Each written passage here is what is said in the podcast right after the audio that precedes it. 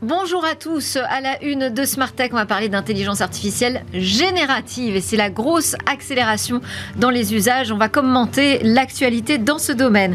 Et puis on aura rendez-vous avec le regard d'un advisor qui y croit, lui, un assistant IA éthique et privé et français national. On verra ça en toute fin d'émission. Mais d'abord, je propose donc on reste sur ce sujet des IA génératives. On va s'intéresser là aux risques liés au risque de cyberattaque. C'est trois questions A dans Smart Tech tout de suite. Bonjour Nicolas Meyerhofer, bienvenue dans Smart Tech. Vous êtes le vice-président d'IBM France et vous êtes en charge des grands comptes. Précédemment, vous avez dirigé l'activité euh, IBM Security pour la France. Vous avez même été le directeur des ventes euh, IBM Security au niveau euh, mondial. On rappelle donc bah, IBM, institution, j'ai envie de dire, dans l'informatique et leader du cloud, géant historique de l'intelligence artificielle. Donc vous allez pouvoir nous aider à répondre à ces questions autour des risques de cyberattaque liés au déploiement des IA génératives. Déjà, quelle est la réalité de ce risque? Bonjour Delphine. Bah, écoutez, c'est une excellente question. D'abord, il faut euh, bien repositionner le, le débat. C'est une IA générative. Qu'est-ce que c'est? C'est un outil. Alors oui, c'est un outil extrêmement puissant et comme tout outil, bah, il faut le maîtriser hein, si on veut pouvoir en, tirer bénéfice. Et donc la vraie question qui se pose, c'est quel est le niveau de maîtrise des IA génératives? Et euh, malheureusement, euh, je suis un petit peu interpellé par les derniers chiffres de nos études euh, qui sont un petit peu choquants, donc je, je vous les partage. Euh, les dirigeants qu'on a interrogés récemment nous disent à 94% donc la quasi-totalité des dirigeants nous dit oui, la cyber, quand on fait l'IA générative, c'est important. Euh, et puis après, on regarde les projets. Et les projets qui partent aujourd'hui et dans les six mois qui viennent, trois quarts n'ont aucune composante cybersécurité intégrée au projet. Donc en clair, on marche au bord de la falaise en fermant les yeux et en espérant que ça va bien se passer. Est-ce qu'il y a une urgence? Il y, a, une vraie urgence puisque ça veut dire que euh, les projets qui partent maintenant, euh, à un moment ou à un autre, soit seront à risque, soit il faudra derrière reconstruire la cybersécurité par-dessus, ce qui coûte 5, 10 fois plus cher évidemment. D'autant que les risques sont à peu près de deux natures. Hein. Euh, on peut regarder euh, les risques qui sont liés au fait que les cyberattaquants ont maintenant ces outils à disposition. Et donc, du coup, ça va plus vite, ça coûte moins cher. Euh, demain, si je veux poser un code malicieux sur votre, sur votre PC ou sur votre téléphone, eh ben, je peux peut-être le générer tout simplement. Je n'ai même plus besoin de savoir développer. Et puis après, il y a les risques liés à l'absence de maîtrise de cette IA que je mets dans mon entreprise, qui peut être de, de, de il y a plein d'exemples. Hein. Tout simplement, si demain j'ai une application d'octroi de prêt et que le modèle d'IA qui est derrière cette application a été corrompu par un cyberattaquant, bah peut-être que je vais octroyer des prêts à absolument tout le monde. Donc là, il y a un léger impact financier. Si mon chatbot qui va interagir avec mes clients se met à les insulter, bah, j'ai aussi un problème. Voilà, donc il y a tout ce genre... risques majeurs euh, auxquels il faut faire face maintenant, mais comment? Qu'est-ce qu'on a comme outil aujourd'hui pour maîtriser ces risques? Alors heureusement, c'est pas encore euh, la fin du monde puisqu'on a des outils. C'est pas la première fois qu'on fait de l'IA. L'IA générative n'est qu'une nouvelle instanciation de, des technologies d'IA. Euh, et donc tout d'abord, il faut poser, euh, enfin les dirigeants, puisque c'est vraiment un sujet de direction à ce niveau, doivent se poser au moins trois, trois types de questions. Un, quel est le cadre que je mets en place pour l'utilisation de l'IA dans mon entreprise? Donc là, c'est les questions de l'éthique de l'entreprise, de ses valeurs, de son cadre réglementaire qui s'applique. Hein, il ne faut pas laisser d'ambiguïté à ce sujet. Il faut être extrêmement explicite. Ensuite, on se pose la question de quelle est la gouvernance de l'IA. Hein, comment est-ce que je la maîtrise, quelle est l'organisation et le processus, qui fait quoi, qui va superviser, créer l'IA dans l'entreprise, qui est autorisé à le faire. Et puis après, évidemment, il y a la question des outils. Hein. et c'est là où aussi on, va avoir la question de la cyber. Comment je m'assure que j'ai une plateforme d'IA d'entreprise de confiance dans laquelle j'ai toutes mes IA et je peux les suivre, les piloter, les mettre en sécurité et les maîtriser? Et alors, est-ce qu'il y a des IA génératives plus dangereuses que d'autres?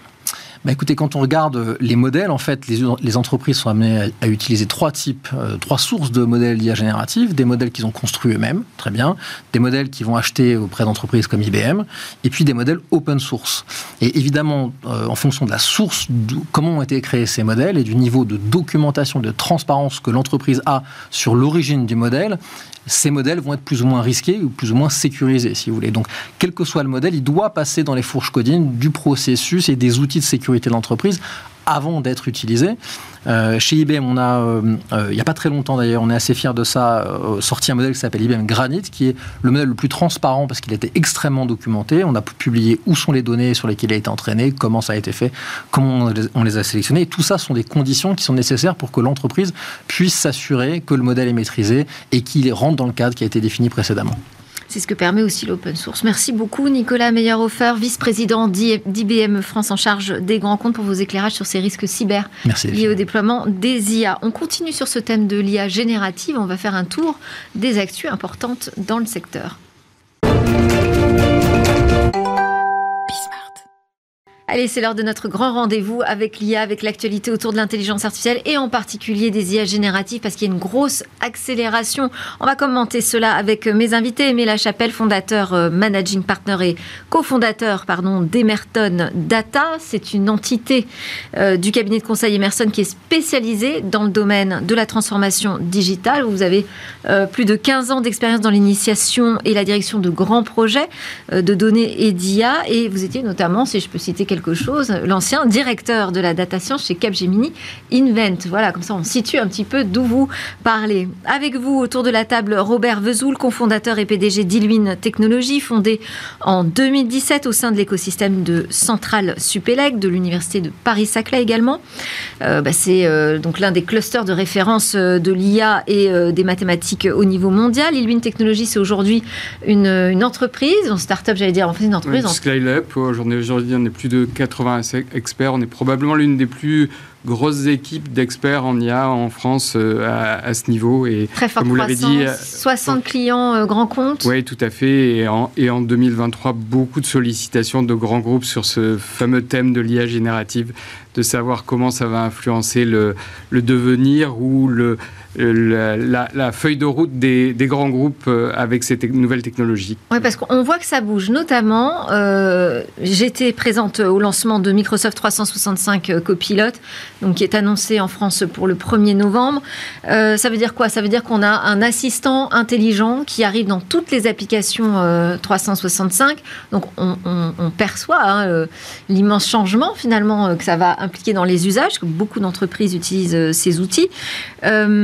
C'est basé sur une intelligence artificielle qu'on connaît bien, développée par OpenAI, mais ça reste un modèle figé en 2021 euh, avec des euh, données de contexte de l'entreprise qui vont permettre de l'enrichir, de le rendre euh, beaucoup plus pertinent à l'usage. Moi, ce qui m'a frappé, c'est que d'abord, ça arrive dans tous ces outils, mais quand même que ça reste assez cher, parce que l'offre qui est proposée là, c'est 30 dollars par utilisateur par mois hein, à payer pour accéder à ce copilote. Ça reste une technologie euh, élitiste, euh, l'IA générative? C'est à la fois cher et pas cher. C'est important aussi de se dire que l'arrivée massive de ces technologies dans notre outil bureautique va poser quand même des tas de questions aux, utilisateurs finaux que nous sommes dans des entreprises ou dans des organisations, c'est que quand on mettra dans Word et qu'on demandera de résumer euh, ou dans notre messagerie de résumer un mail, de faire des choses, on enverra de l'information à OpenAI. Et, donc il y a un vrai challenge pour les organisations aujourd'hui de se dire comment ces technologies elles peuvent être appropriées quand même en toute sécurité. Parce que si on se dit, résume-moi le, dernier contrat que je suis en train de gérer avec mes clients, bah, cette information, elle va partir chez OpenAI comme quand vous êtes un utilisateur de, de ChatGPT aujourd'hui. Donc il y a des alternatives. Alors, ce que dit Microsoft, c'est que euh, ce ne sera pas le cas. Alors il, il, communique beaucoup sur justement cette transparence, sur le fait que ça va travailler uniquement au sein même de l'entreprise. Hein, euh, euh, mais d'ailleurs, il va falloir développer des nouveaux métiers parce que pour alimenter ces bases de données qui rendent pertinents les larges modèles de langage, il va falloir avoir des, des, des, des data prompt ingénierie j'imagine, des gens qui savent bien collecter euh, la bonne donnée pour qu'on puisse réaliser euh, des prompts intelligents euh, au sein de, nos entreprises. Il y a tous ces nouveaux métiers qui vont émerger là dans ces, dans ces mois qui viennent. Alors, nouveaux métiers et évolution des métiers existants. oui. le prompt engineering, on en parle beaucoup aujourd'hui. Euh, quand la technologie sera mature. C'est ce qui se recrute le plus en ce moment. Oui, alors bon, après, moi, mon point de vue là, sur, sur ce point-là, c'est que quand la technologie sera mature, euh, ce sera juste s'exprimer en langage naturel. Il n'y aura plus d'ingénierie d'un prompt. Il faudra juste s'exprimer comme on s'exprime aujourd'hui avec une équipe, avec d'autres euh, humains en face, professionnels. Voilà. Pour revenir sur le prix, on a le sentiment quand même, nous on parle à pas mal de, on échange avec pas mal de groupes du CAC 40, donc des grands groupes, des grandes équipes. 30 dollars par mois par utilisateur sur une société euh, de 100 000 collaborateurs, ça fait 3 millions par an. Donc, euh, enfin, nous, ils nous disent que c'est cher. il y en a qui se posent les questions. Hein, oui, je n'ai pas précisé, effectivement, c'est réservé aux entreprises de plus de 300 collaborateurs pour l'instant. Voilà. Mais c'est aussi le fait que Microsoft doit équilibrer son modèle économique d'une acquisition importante et de rentabiliser euh, cette équation qui est, qui est ce, le fait d'être dans cette innovation qui, qui en termes de, de capacité de, de computing pour faire tourner tous ces serveurs nécessite beaucoup d'investissement et, beaucoup de choses. Donc et ça remet un peu les choses à leur place, qu'on avait l'impression que c'était euh, la grande démocratisation et finalement, pour accéder à des outils euh, vraiment performants qui sont capables de, répondre à ma, à ma requête de manière professionnelle, il faut encore payer très très cher. Alors, moi, je nuancerais un petit peu parce qu'au moment où s'est lancé ChatGPT, ou quelques semaines plus tard, s'est lancé un, mouvement presque aussi fort de l'open source euh, sur ces grands modèles de langue. C'est-à-dire que ces grands modèles de langue d'IA générative, des entreprises comme Meta, comme Mistral en France, comme d'autres entreprises, c'est des modèles qui sont aujourd'hui open sourcé et donc des entreprises, des entreprises, Ilwin le fait, sont capables d'intégrer, de ce qu'on appelle de fine-tuner, d'adapter au contexte d'une entreprise et de leur délivrer dans un modèle économique qui est différent. Donc il ne va pas y avoir sur le marché que OpenAI et OpenAI. Il y a aujourd'hui, depuis euh, depuis qu'il y a ces modèles open source qui permettent de réaliser ces tâches-là, parce que on confond des fois le fait de réaliser une tâche, par exemple de résumer un document, avec une tâche d'aller chercher dans le web euh, l'histoire du, général de Gaulle ou d'autres choses. Donc c'est euh, faire une tâche d'IA, il y aura des alternatives et il y aura du challenging économique de, de l'offre de Microsoft. Alors fatalement, comme c'est dans nos, notre outil bureautique, ça sera très simple d'accès, mais il y, aura, il y aura des offres. Et pour les entreprises, je rejoins tout à fait ce 3 millions d'euros, c'est des sommes qui nécessitent de se dire est-ce qu'il n'y a pas des offres alternatives? Comment je peux, euh, sur C'est une opportunité, ça, justement, pour les modèles européens. Oui, tout à fait.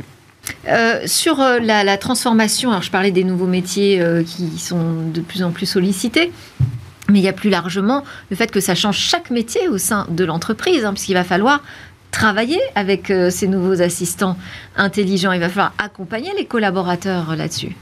Et ça, c'est quelque chose qu'occupent beaucoup de gens déjà, parce qu'il y, a des applications qui sont matures. Par exemple, l'aide au résumé d'une réunion, euh, la traduction automatique dans toutes les langues, donc il y a tout un tas de tâches euh, du quotidien aujourd'hui euh, pour lesquelles la productivité peut augmenter euh, très vite dès lors que ces technologies sont adaptées. Donc ça, le sujet en fait, IA générative, il a été pris au niveau C-level, voire au niveau CEO quand même dans beaucoup de groupes, pour que justement une vision puisse être partagée rapidement et que derrière il y ait se mettre en place tout, tout, le, tout le change management associé. Est-ce que ça veut dire supprimer des postes que augmenter la productivité, mais de quelle façon? Qu'est-ce que vous voyez arriver au sein des entreprises que vous conseillez? Bah, Il y a deux choses. Effectivement, quand on tourne, le sujet dans tous les sens, euh, l'IA générative, ça permet de, euh, de faire des gains de productivité, de produire plus vite à moindre coût. Donc, ça permet de faire des choses qu'on faisait avant euh, plus rapidement à moindre coût. Ça permet aussi parfois de faire des choses qu'on ne faisait pas avant parce qu'il n'y avait pas de logique économique. Par exemple, on n'allait pas embaucher euh, des milliers d'analystes marché pour euh, cartographier en France euh, toutes les tendances dans tous les restaurants autour des goûts, par exemple des associations de saveurs, de champignons avec des poulets. Bon, voilà, on peut imaginer tout un tas de choses qui sont du, coup maintenant possibles et qui ne l'étaient pas avant. ça, ça crée aussi, enfin, de mon point de vue, ça crée aussi bah, beaucoup d'opportunités. Parce que quand on met ça entre les mains d'analystes marché, euh, eh bien, ils peuvent pousser la réflexion beaucoup plus loin, euh, anticiper euh, les besoins des consommateurs, etc. c'est une vision effectivement positive. Il y a aussi quand même cette interrogation qu'on se pose tout le temps. Est-ce que ces nouveaux logiciels intelligents vont pas enlever de l'humain là où il y en avait avant? Alors, je, continue dans la branche positive parce que c'est important de s'en donner. Par exemple, dans le domaine de la santé, un médecin euh, quand il va faire des résumés ou quand il va analyser toute une série de documents, fait toute une série de travaux qu'il qui, estime être rébarbatifs. Et donc, ce, type d'outil peut, lui permettre d'accélérer, de l'aider. Donc, euh, c'est toujours avec lui qui est aux manettes, mais, peut lui l'aider beaucoup dans, dans, son travail. Donc, euh, oui, il y, a, il y a un vrai sujet de productivité et de métiers qui vont changer. Dans le domaine de la relation client, par exemple, il y a des choses qui vont s'automatiser et, et, probablement l'idée c'est que que les personnes en charge d'eux vont être sur des, des, choses à plus forte valeur ajoutée, mais on, retrouve ce qu'on a trouvé dans l'industrie. Dans il, y a, il, il y a une forme d'automatisation de toute une série de tâches qui, qui ne l'était pas avant. Mais des tas de gisements aussi d'autres, métiers inventés, d'autres façons de consommer l'information. Je travaille beaucoup dans ce domaine de l'éducation avec sa Supélec, de se dire ces outils, est-ce que ça vole le travail des professeurs ou ça permet au contraire de, de mieux enseigner, de, d'aller plus profond dans, tel ou tel domaine? Et donc il faut, il faut essayer collectivement d'en faire une construction positive, même si, même si c'est vrai que cette vague va très très vite et, et empêche peut-être dans certains cas d'avoir le recul. Et donc on avance tout le monde avance très très vite et donc c'est pas impossible que dans cette avancée ben, il, y ait des, choses qui soient plus ou moins bien faites et qu'on voit des ratés, des loupés ou au contraire de très belles réussites. Et euh, dans, cette accélération toujours, hein, euh, et, qu'on expérimente euh, chacun la solution pas du tout élitiste, c'est Google qui commence à dire, bah, moi, ces IA génératives, je les mets à disposition de tous les utilisateurs de smartphones de ma marque, bien entendu. Hein. Mmh. Dans le Pixel 8, là, on nous promet des, nouvelles fonctionnalités, de l'amélioration des images, par exemple, avec des choses assez spectaculaires. Donc on va devenir chacun, finalement, des utilisateurs de ces IA génératives, on va pouvoir en tester aussi les limites. Quelles sont les limites aujourd'hui? Alors, les limites, aujourd'hui, il y a, on, discute à la fois de la partie texte, de la partie image, donc c'est deux sujets qui avancent effectivement de front, qui, qui touchent des métiers, euh, certains de la création, d'autres métiers euh, euh, dans, des métiers de, qui, gèrent plus des, corpus de texte, des choses comme ça, donc il y a des, des métiers différents. effectivement, cette, cette automatisation, elle va nous amener à à re-réfléchir sur, euh, sur, sur certains de ces métiers. Et, et le, là où les, les, les, GAFAM sont très forts, c'est qu'ils font arriver ça très vite dans notre quotidien. Vous parliez de, on parle de Microsoft, on parle de Google. Et donc, euh, ça oblige les entreprises dans leur réaction. Voilà. Du côté des particuliers. Tout à l'heure, on parlait de, de copilote. Il y a une, une, une équipe, une, une étude d'un grand cabinet de, publiée cet été qui montre que 10% des salariés d'entreprise utilisent ChatGPT dans le cadre de leur travail. Donc, il y a du shadow utilisation de ces outils. Et donc la réaction des entreprises pour pouvoir pour pouvoir à la fois maîtriser ce qu'on a dans notre smartphone, ce qu'on va pouvoir faire qui est ultra puissant, ce que nous donne comme outil l'entreprise. C'est tout le challenge complexe qu'ont les entreprises là pour réagir à ces outils. Alors après, parfois les promesses sont très belles, mais finalement, euh, à l'usage, on se rend compte euh, que ces IA génératives ne font pas encore des miracles. Hein. Euh, je, posais la question mmh. des limites, aussi des limites technologiques. Est-ce que les entreprises sont en attente très forte autour des IA génératives et risquent d'être un peu déçues finalement des résultats культа. Alors euh, complètement, elles l'ont été déjà euh, avec les premières vagues euh, qui étaient le big data, puis la première vague de l'IA, et donc là il va se passer la même chose.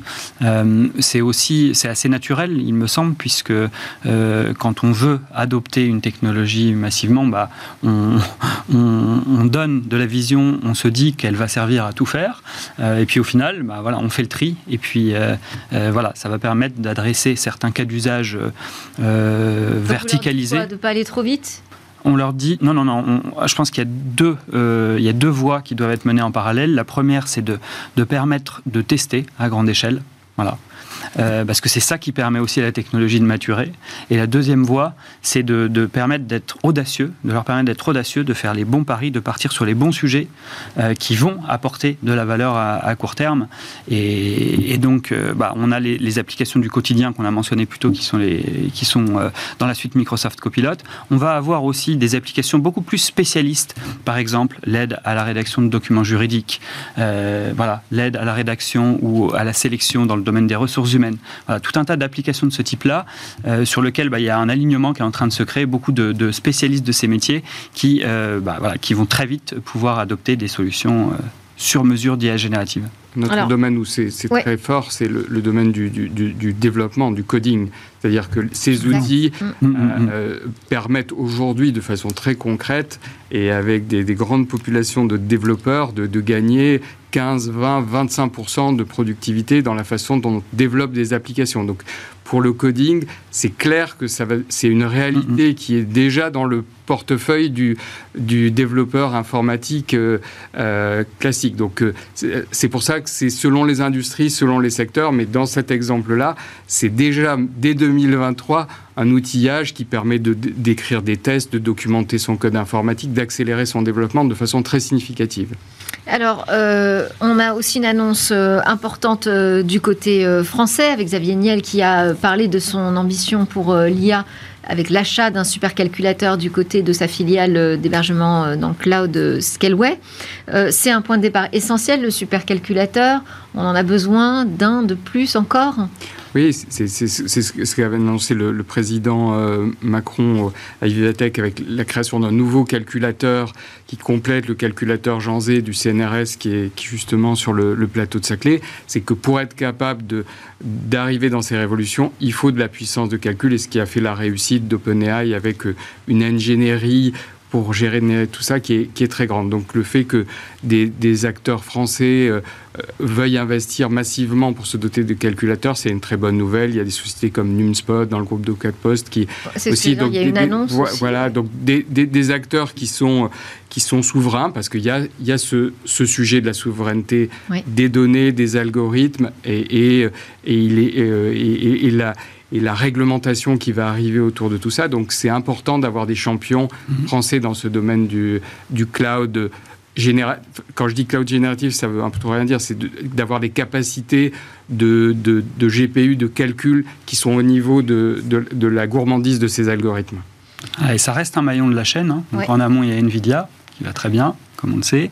Et puis en aval, il y a aussi tout un écosystème euh, qui est de fait mobilisé en France, qui est un écosystème intéressant. C'est un écosystème des, des ingénieurs euh, français, parce que voilà, on le sait tous. Hein, dans recherche d'excellence. Dans toutes les euh, en France, absolument. Mais dans aujourd'hui, dans toutes les entreprises plutôt américaine qui développe les algorithmes de pointe, bah, il y a des ingénieurs français. Donc là, c'est aussi une annonce par ce maillon de la chaîne qui permet de, de mobiliser l'écosystème, de le développer euh, autour des deux euh, formations fondamentales euh, pour l'IA que sont les mathématiques et l'informatique. On a des masters qui, qui, forment les meilleurs, le MVA, l'ENS par exemple. Et à côté de ça... Euh, des formations qui donnent naissance à Ilvin par exemple. Voilà, tout à fait. Et, et, donc à côté de ça, euh, il y a aussi, voilà, récemment, il y a aussi un, un, champion naissant français qui, est Mistral AI, qui avait levé 100 millions il y a quelques mois, mm. euh, qui a annoncé donc euh, un modèle open source euh, à 7 milliards de paramètres, qui performe aussi bien que le modèle mis dans l'open source par Meta qui s'appelle Lama 2 avec deux fois plus de paramètres. Et donc là, eux, leur premier travail, ça a été sur c'est marrant, ça va un peu à l'inverse des supercalculateurs, mais en fait c'est complémentaire. c'est des modèles qui sont plus dans la frugalité, euh, qui vont aller chercher de la robustesse par la parcimonie. Euh, c'est bien aussi d'un point de vue ESG. Euh, e Et voilà, donc c'est à mettre au regard des supercalculateurs. Merci beaucoup. On arrive déjà à la fin du temps qu'on avait ensemble. Aimé Lachapelle, fondateur, managing partner, cofondateur d'Emerton Data. Robert Vezoul, cofondateur PDG d'Iluine Technologies. Merci beaucoup pour vos éclairages. On termine cette séquence avec le regard d'un advisor.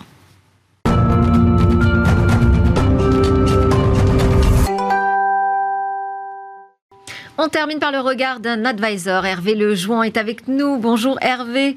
Euh, aujourd'hui, vous aviez envie de nous parler de Self-App, euh, un assistant IA éthique et privé. Mais d'abord, peut-être vous poser la question de quels sont euh, ces grands enjeux des assistants personnels basés sur l'IA selon vous? Écoutez, à l'ère de, la transformation numérique et, de ChatGPT, hein, qui a été initiateur d'un bouleversement, d'un bouleversement pardon, appelé IA générative, les, applications d'assistants personnels basées sur l'IA bah, commencent à rentrer dans notre vie quotidienne et se déploient rapidement. Les grands acteurs de la tech euh, commencent à proposer des solutions intégrant le conversationnel et, euh, et, qui se présente comme votre assistant. Donc on voit bien là typiquement dans, euh, Skype, on a Big maintenant qui me demande, donc, euh, et sous forme de conversation, voire discussion haute voix, parce que la voix maintenant est générée aussi, ces applications apportent des réponses à nos questions, quelles qu'elles soient, nous rendent service, simplifient nos tâches, afin d'améliorer notre quotidien. Cependant, ces assistants ont un prix que nous connaissons bien depuis une quinzaine d'années, euh, c'est le fait que nous sommes les produits. J'entends l'individu, le, citoyen et le produit, et parce qu'ils sont gratuits. Et en effet, euh, ces nouveaux assistants qui rentrent dans nos vies, notre quotidien, collectent de plus en plus de données qui non seulement leur permettent de mieux nous connaître, mais aussi, maintenant que l'IA, l'intelligence artificielle s'en mêle, sont une source pour l'amélioration de leurs algorithmes d'apprentissage qui par ailleurs, ça peut introduire des biais euh, si les informations que nous communiquons sont erronées. Donc pour résoudre ce problème critique, parce que c'est quand même un, enjeu, le concept de souveraineté des informations euh, euh, est devenu un enjeu clé dans la conception et le développement d'assistants personnels euh, sur l'intelligence artificielle. Donc, et la souveraineté en fait des informations personnelles fait référence au droit des individus, tout simplement, de contrôler ses propres données personnelles, de déterminer comment elles sont collectées, stockées, partagées et finalement de faire des choix éclairés quant à leur utilisation. Et dans ce contexte des applications d'assistants personnels IA, cela signifie garantir que les utilisateurs ont un contrôle total et une autonomie totale sur des données qu'ils partagent avec l'application. C'est comment on travaille ce sujet euh, de la souveraineté qui est effectivement majeur. Hein. Oui, parce qu'à mesure que les applications d'assistants euh, intègrent de plus en plus dans nos vies, s'intègrent de plus en plus dans nos vies, elles ont accès à de plus en plus d'informations sur, sur nous, et, y compris nos modes de vie maintenant, donc euh, nos préférences, nos intentions, ça va beaucoup plus loin même, ou ça va aller beaucoup plus loin que ce, ce que ça allait jusqu'à maintenant.